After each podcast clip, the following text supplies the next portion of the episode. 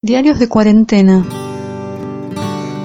Es un grupo de Facebook donde miles de personas le dan forma literaria a su cuarentena. Relatos escritos desde el encierro, desde distintos lugares del mundo, ciencia ficción en el supermercado, universos distópicos en el aula, parejas desavenidas, amor que nace por WhatsApp. Valen todos los registros, crónica, diario, poesía, prosa, monólogo interno o una carta dirigida a Dios. Sumate a escribir y a leer a otros en cuarentena. Diarios de cuarentena en Facebook, un espacio para crear ficción y respirar un poco mejor.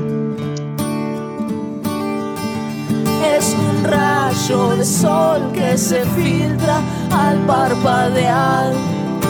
El sueño se cierra y se abren los ojos confundidos. La realidad no siempre es una buena amiga.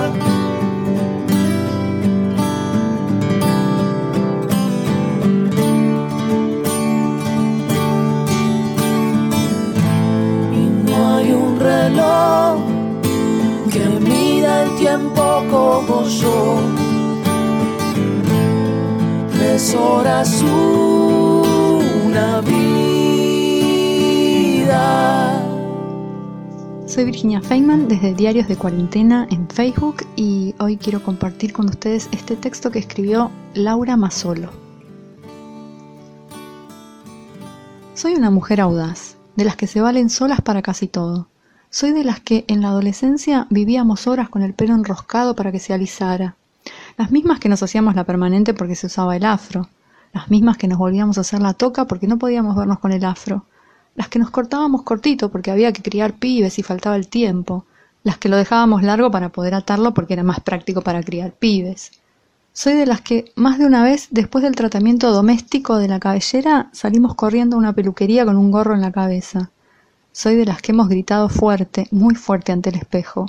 Soy de las que todo lo intentamos para cubrir canas y hasta padecimos el jena que quedó color zanahoria. Soy de las que más en cuello, frente, orejas y pómulos por la inmanejable, díscola y rebelde planchita eléctrica.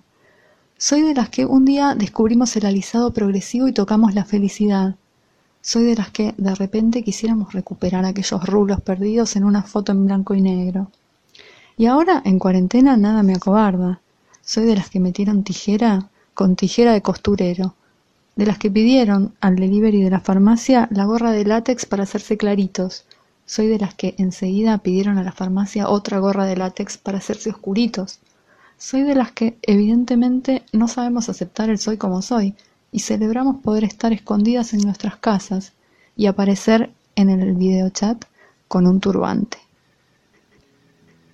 Tiene un ritmo desesperado este texto de Laura, a borbotones. Uno lo lee y puede ver una persona corriendo de un lado para el otro. Quiero esto, no, en realidad quiero esto, me hago esto, me lo saco, me lo pongo, me lo cambio. La desesperación es un lindo registro para trabajar, esa cosa atolondrada del ir y venir. A mí me suena como un enorme borboteo de palabras y preocupaciones un poco livianas que permiten que no seamos conscientes o que no estemos todo el tiempo en la cabeza con una situación mucho más grave, más seria, más atemorizante. No por nada es la cabeza lo que ella llena de, artificios, de colores y, y de formas estrafalarias, una distinta de la otra todo el tiempo. Y me gusta la fórmula de la repetición, del soy, soy, soy, soy una mujer, soy de las que, soy de las que hacen esto, soy de las que... Ese soy suena todo el tiempo en, una, en un eco, en una ecolalia, una fórmula que a la manera de un leitmotiv se repite por todo el texto y que trasluce una necesidad de, conocimiento de una, de reafirmación de una, de lo, que de lo que una es. Quizás es interesante pensar que en este momento pueda surgir la pregunta de quién soy. El soy está acá puesto en casi todas las oraciones del texto y sin embargo no se es ninguna o se es todas a la vez, que implica que no se es ninguna. En medio de este barullo, algo nos tira la, autora en el final, una nota discordante quizás, esto de soy de las que celebramos poder estar escondidas y en el momento del video chat ponernos un turbante. A mí me parece que ahí, como en todo buen texto, hay un final que se decanta hacia otra cosa más profunda. La palabra turbante como final de este texto queda flotando en el aire, Me acuerdo que Luisa Valenzuela, que es una, está considerada una maestra del microrelato, dijo una vez que el microrelato llevaba en sí una pequeña campanita, una campanita cuya vibración permanecía unos segundos más en el aire, en la cabeza de quien lo había leído, y nos dejaba ahí algo que identificaba muy profundamente ese texto, pero que además nos dejaba pensando, quedaba tintineando, reverberando. A mí la palabra turbante me quedó en la cabeza como algo perturbador, justamente, una turbación, ¿no?